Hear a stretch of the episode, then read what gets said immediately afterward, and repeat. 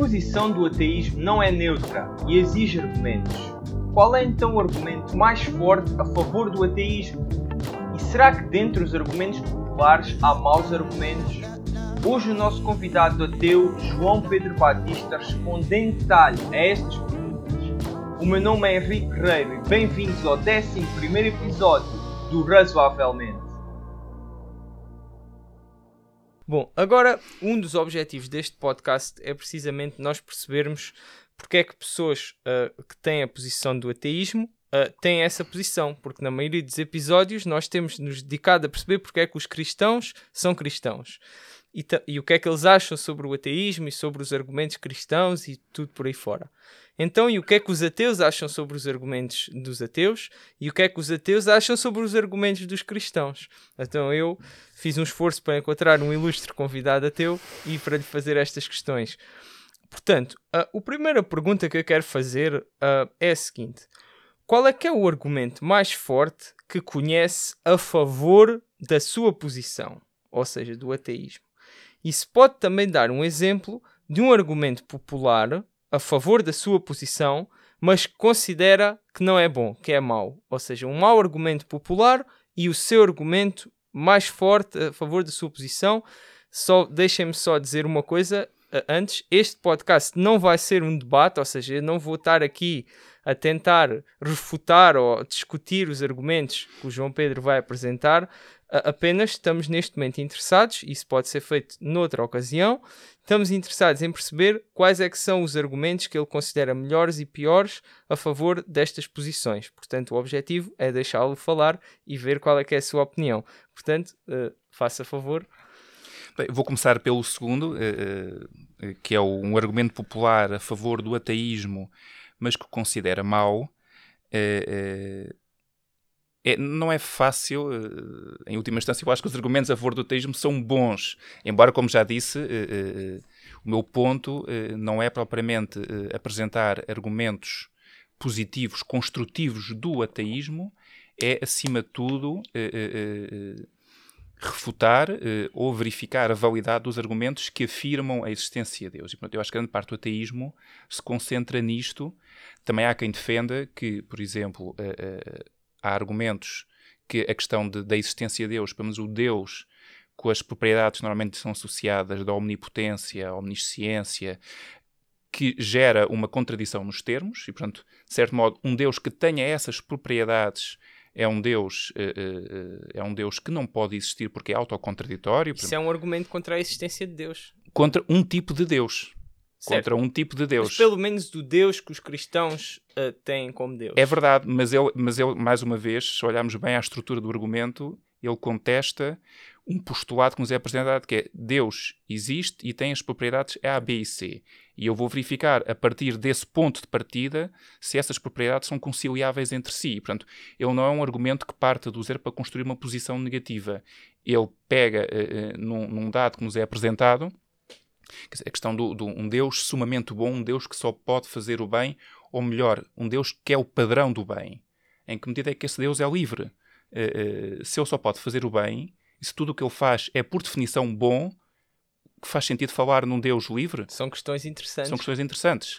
Uh, mas já está, isto é pegar nos dados nessa, nessa, eh, eh, nessa a omnipotência. Não vou entrar naquelas questões que eu acho que não fazem muito sentido.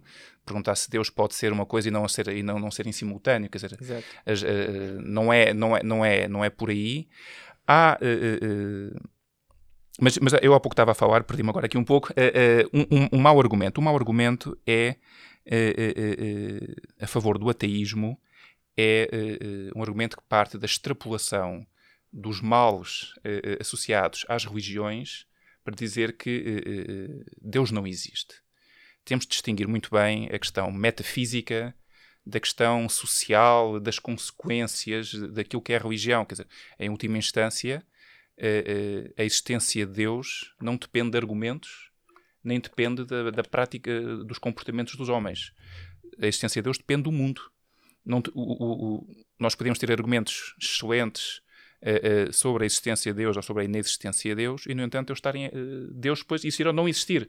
Portanto, o, o, nós não podemos saltar da argumentação para a existência. podemos, através da argumentação, chegar à conclusão que é racional, faz sentido eu uh, uh, perfilhar uma crença na existência de Deus. Podemos falar em plausibilidade, não é? Plausibilidade, exatamente. Exato. Mas nunca, daqui nunca, nós nunca podemos conseguir dar, dar o salto da, da, da, da epistemologia para a, a, ontologia, vá lá. Uh, e, portanto, a questão da religião é cindível da questão de Deus. nós podemos ter um, uma religião cujos valores ou cujas práticas são extremamente perniciosas, eh, que causam eh, mal no mundo, que são foco de guerras, de intolerância, de sofrimento, mas daí não decorre que, que, que Deus não exista por causa disso. Eh, e, portanto, esse é um mau argumento, pode ser um argumento para ser contra as religiões, mas não é seguramente um bom argumento para se dizer que Deus não existe, ou que não há provas que Deus exista. Portanto, esse, e às vezes há, há, há, essa, há, essa, há essa confusão de planos um bom argumento a favor da, da, da, do ateísmo. Eu sou suspeito, eu diria que, em, última instância, todos são relativamente bons. Uh, uh, mas um, um, bom argumento. A questão do mal é uma questão clássica. É uma questão clássica nestas discussões. E é uma questão infindável. Eu agora, quando estive a dar uma vista de olhos para algumas coisas, para antes de virmos aqui conversar, apercebi-me, uh, de facto, que a discussão não, só, não apenas sobre a questão do mal, mas sobre a questão da existência de Deus, vários argumentos, tem um desenvolvimento atualmente na literatura uh, gigantesco e, a, e, as discussões atingem um grau de sofisticação intelectual que às tantas uh, quase que perdemos de, de, de, vista o ponto inicial. Falámos do problema do mal num podcast agora na segunda edição com o Rubens chama já agora para as pessoas que quiserem seguir e ver isso. Mas força. Eu ouvi esse podcast, okay. eu conheço o Ruben, aliás, Exato. com quem já discuti muitas vezes estas, estas questões.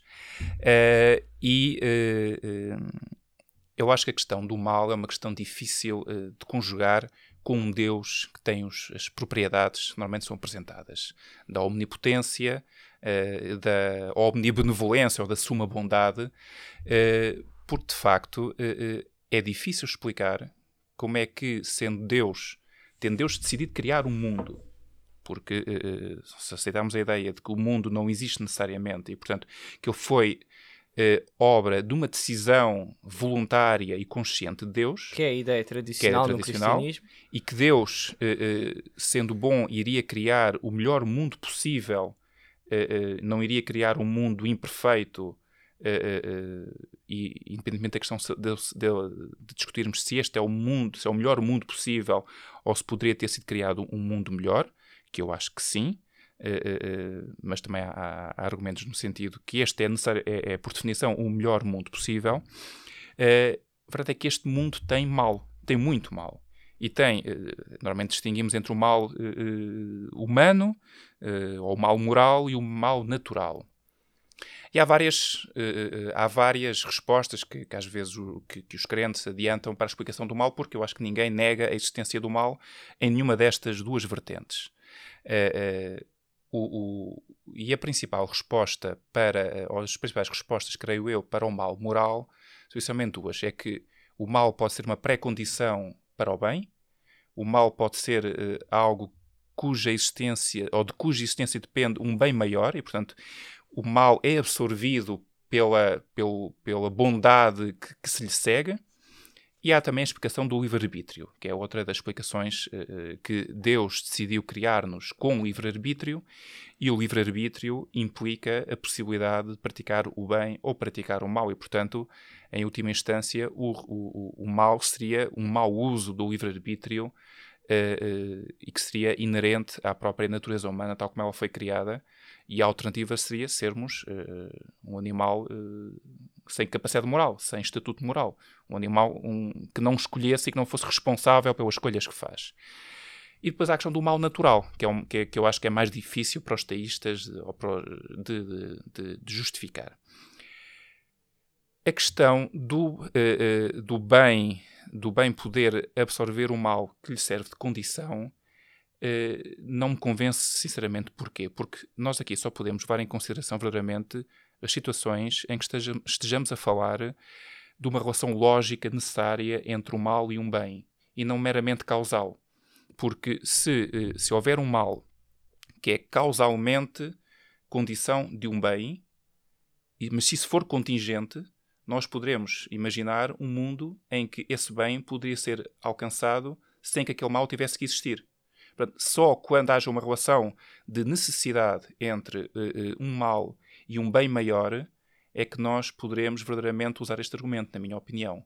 Por exemplo, quando, uh, quando para que nós tenhamos, possamos fazer caridade para alguém desvalido, é necessário que essa pessoa esteja numa situação de sofrimento. A, a, a caridade pressupõe, logicamente, não, não, não existiria se não houvesse um mal relativamente ao qual nós tivéssemos que agir. Agora, o meu ponto é: e será que os bens cuja causa necessária é um mal sobrepõem-se sempre? Será que não seria melhor eliminarmos as duas, o mal e o bem que se lhe segue? Não seria melhor? Uh, uh, nós podemos, alguém que morre, ou que tem um familiar que morre, nós podemos a seguir ter atos de grande bondade, de consolo. E esse consolo é um bem em si. É um bem que, que, que depende desse mal que o antecedeu. Mas será que, faz, será, que, será que compensa? Será que não faria mais sentido dizer era melhor então que não existisse nenhum mal? A guerra é um fundamento, em, em situações de guerra, há grandes atos de heroísmo, de autossacrifício. São bens uh, louváveis, sem dúvida. Mas será que nós preferimos um mundo em que existissem as duas coisas? Ou em que, ou em que não tivesse que existir esse bem uh, antecedido do mal? E eu acho, eu percebo que eu acho que este, que este argumento de uh, há maus que vêm por bem, de certo modo, pouco convincente, porque, na maior parte dos casos, se nós imaginarmos uma situação alternativa em que o mal não existiu e que, por isso, o bem também, esse bem que a seguir vem, não existiu, é, em regra, o um mundo preferível uh, uh, ao anterior. A questão do livre-arbítrio. A questão do livre-arbítrio é, é, muito complicada e eu não, não tenho a pretensão de poder esgotar, o, esgotar as questões. Uh, Aqui em 5 minutos, não é? Nem, nem, nem, que tivesse uma hora ou duas horas, porque de facto uh, uh, não tenho conhecimento suficiente para, para, para, para, ir, para ir. Acho que todos os livros do mundo ainda não esgotaram esse. E creio, esse exatamente. Tema, a questão do livre-arbítrio.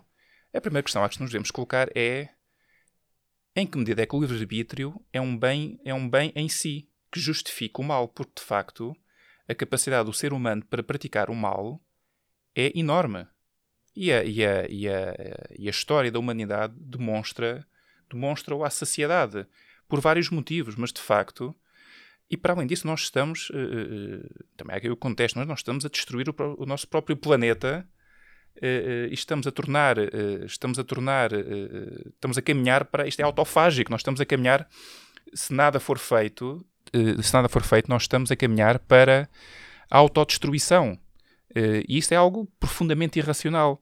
Eh, será que Deus não poderia ter criado os seres humanos com a, a possibilidade de terem um livre-arbítrio, mas com um leque de escolhas inferior? Há quem diga que não. Há quem diga que não. eu não vejo porque é que, não, porque é que isso não, não, é, não será possível. Em primeiro lugar, é preciso saber se verdadeiramente nós temos livre-arbítrio no sentido de escolhas verdadeiramente uh, livres, ou se uh, simplesmente não conhecemos integralmente as, os condicionantes da, das nossas ações, mas eles existem. Uh, Sim, isso se... é uma pergunta que também não, muito, ah, existe muito parte filosófica à volta disso. Sem não? dúvida. O, o, o, determinismo, vá lá, é muito difícil de refutar. imaginemos um mundo alternativo exatamente igual a este e existe lá um ser exatamente igual a mim que passou por tudo o que eu passei. E está perante uma estrada, eu estou aqui perante uma estrada, entre ver à esquerda ou à direita. Será que o mesmo, uh, num, mundo, num mundo idêntico, em, tudo, em que tudo fosse idêntico, o mesmo eu que estivesse nesse outro mundo poderia escolher algo diferente do que eu escolhi?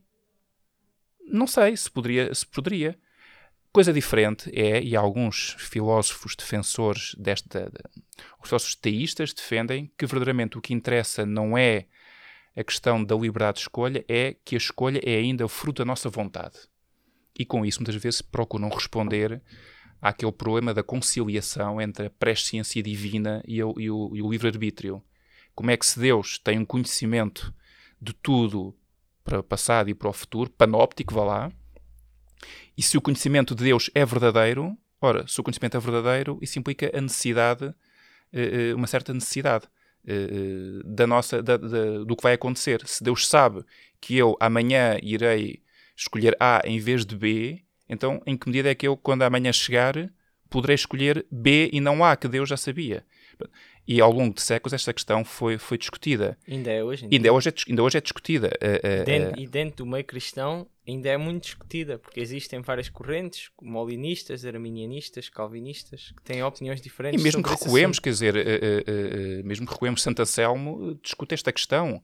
E, e, e, e, uma das respostas que foi oferecida foi dizer a presciência divina no sentido do conhecimento antecipado tudo o que vai acontecer não implica modificação da nossa vontade, da nossa vontade dos seres humanos.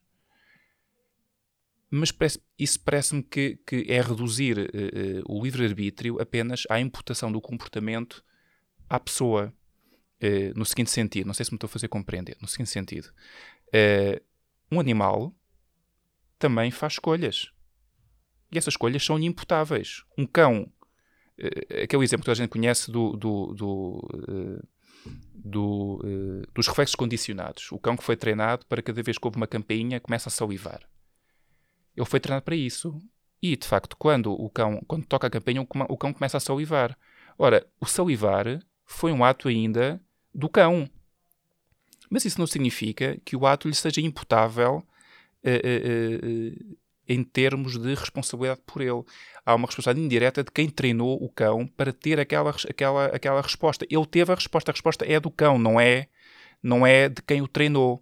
Mas, uh, uh, da mesma forma que se, se, se, Deus sabe tudo o que nós fazemos, vamos fazer, e se tudo o que nós fazermos já está, de certo modo, uh, na mente de Deus, somos nós que o fazemos mas não o fazemos de forma verdadeiramente livre, porque para que pudéssemos fazer de forma completamente livre, então isso tinha que ser ignorado de Deus.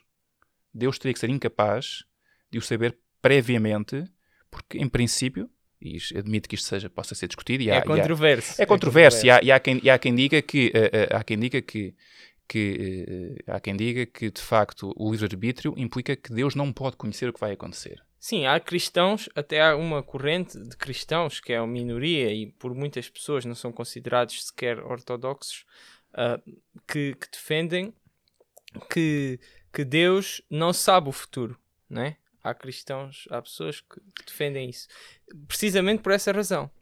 Uh, e depois há, há, cristãos que dizem que Deus sabe o futuro, uh, há outros mas que nós somos ainda assim livres há cristãos que dizem que Deus não só sabe o futuro, como sabe tudo aquilo que podia ter sido o futuro. Uh, ou seja, se nós tivéssemos estado noutra uh, situação, faríamos uh, tal coisa. portanto, afirmações de se A, então B, sobre as nossas escolhas. E esses ainda assim acreditam que nós somos livres. E depois há os, os outros que dizem, os, os cristãos, digamos, com, que são já deterministas, que dizem que Deus determina tudo, por isso é que Ele sabe o futuro, mas depois, como ele, eles uh, já negam que nós somos livres no sentido libertário, no sentido forte, e, e, dão, e, e, dizem que, que, nós somos livres no sentido fraco, digamos assim, ou que, que nós só fazemos aquilo que a nossa vontade uh, diz, mas nós não determinamos a nossa vontade. E mesmo essa posição, que é o compatibilismo, uh, era defendida por um ateu, que era o Schopenhauer, que, que, que, defendia essa ideia também. Portanto, isso é uma ideia, o compatibilismo é defendido também, por exemplo, pelo Daniel Dennett, que é ateu. Portanto, aí os cristãos, é curioso que há cristãos que concordam com o, com o ateu nessa Sem dúvida, e, e mesmo não. dos não compatibilistas. Uh, uh, há, há, há, dizer, há, imensas variantes e de facto Sim. a questão. Agora, eu acho o que me parece é que a conciliação entre uh, o, o, atributo da, da omnisciência para, para deixar ainda uma margem uh, de livre-arbítrio que justifica a existência do mal, não pode ser tão. Não, ou, ou reduzimos a omnisciência de Deus uh, apenas a uma. quase a uma palavra, e, e que depois cuja amplitude é, é, é, é naquilo que interessa não existe, ou então deixa, reduzimos o, o livre-arbítrio a, a uma mera imputação de comportamentos e não à capacidade verdadeiramente real de, em cada momento, decidir uh, uh, por autorresponsabilidade própria. Uh, certo, mas os não. Atenção, só para Sim. clarificar uma coisa: há, há muitas pessoas que acreditam que Deus sabe o futuro e que mesmo assim nós temos capacidade de, de auto, como essa expressão que disse, de auto, autodeterminação. A autodeterminação, sim. Sim, há pessoas que acreditam nisso. Agora, o que eu estou a perceber é que o João Pedro acha que essa posição é di talvez difícil de justificar, não é? Eu, eu acho que sim, porque uh, uh, é preciso lembrar que uh, para que o, o livre-arbítrio, a, a, nossa, a nossa, nós sermos os seres com livre-arbítrio, seja suficientemente bom para que uh, o mal que daí resulta uh, esteja compensado, é necessário que esse livre-arbítrio seja algo de forte. Porque se não for, em que medida é que é preferível um mundo com livre-arbítrio, mas com o mal todo que isso implica, do que um mundo com um livre-arbítrio muito mais reduzido, mas com muito menos mal? Estou a perceber. É, é, é, faz questões importantes. Nós, nós, o livre-arbítrio em si, em princípio, pode ser visto apenas como instrumental e não como, e não como um, um, bem em si. Para ele ser um bem em si, ele tem que ser algo bastante forte. Uh, uh, nós uh, imaginemos o seguinte: nós não temos a capacidade de causar danos físicos a terceiros apenas pelo poder do pensamento. Não temos. Mas podia haver um mundo em que tivéssemos essa capacidade. E poderíamos dizer: aí o nosso livre-arbítrio seria mais amplo. Ou seja, haveria uma possibilidade acrescida que nós teríamos de fazer bem e mal. Será que o mundo, será que nós, uh, era um mundo, seria um mundo melhor em que isso acontecesse? Será que seria melhor? Não sei, não sei se seria. Uh, a capacidade para fazer o mal seria muito maior. Uh, um, será, que, será que um mundo em que nós tivéssemos a capacidade para controlar os nossos batimentos cardíacos não fossem inconscientes? Teríamos mais uma possibilidade. Poderíamos acelerar o nosso batimento cardíaco, diminuir. Será que isso acrescentaria uh, uh, bem ao mundo em geral? Não vejo em quê. Uh, nem nós nos sentimos diminuídos por não termos essas capacidades. Ou seja, se nós tivéssemos menos capacidades arbitrárias e se tivéssemos. Acho que isso não, não, não seria necessariamente mau. O mal natural é um, é, é, é, é um mal muito difícil de explicar, creio eu, porque uh, a natureza não escolhe. Uh, e, e, de facto há, há, há, há, grande, há uma grande quantidade de sofrimento que advém de, de, desastres naturais muito antes até do homem existir na Terra. A Terra passou por, e não, e não devemos esquecer aqui, pôr aqui fora da equação, o, o, o mal que atinge os animais, por exemplo. Todos os animais sencientes. E, esses, e quanto a esse, não há explicação com uh, a queda ou o pecado original e de uma matéria corrompida e que, de certa forma, é o castigo do homem. Não. A não ser que aceitemos a ideia criacionista de que o homem existe desde o início dos tempos, houve eras e eras com extinções em massa, animais que morreram, que sofreram com desastres, toda a espécie. Em que medida é que isso uh, é útil ao, ao, ao desígnio divino? Em quê? Que sentido faz uh, uh, o nosso planeta vai, vai desaparecer? Ou pelo menos a, a, vida vai desaparecer. Nós somos uma, uma pequena fração do tempo cósmico. Temos que pôr isso em perspectiva. Uh, esse mal, a, extinção da espécie humana, quando ou, ou, pelas alterações climáticas, ou mesmo com o próprio processo natural do, da extinção do Sol, que irá em princípio absorver a Terra ou fazer evaporar toda, todo, todos os oceanos, em que medida é que isso é compatível com, com a existência de um Deus que afinal nos criou uh, uh, como a espécie eleita?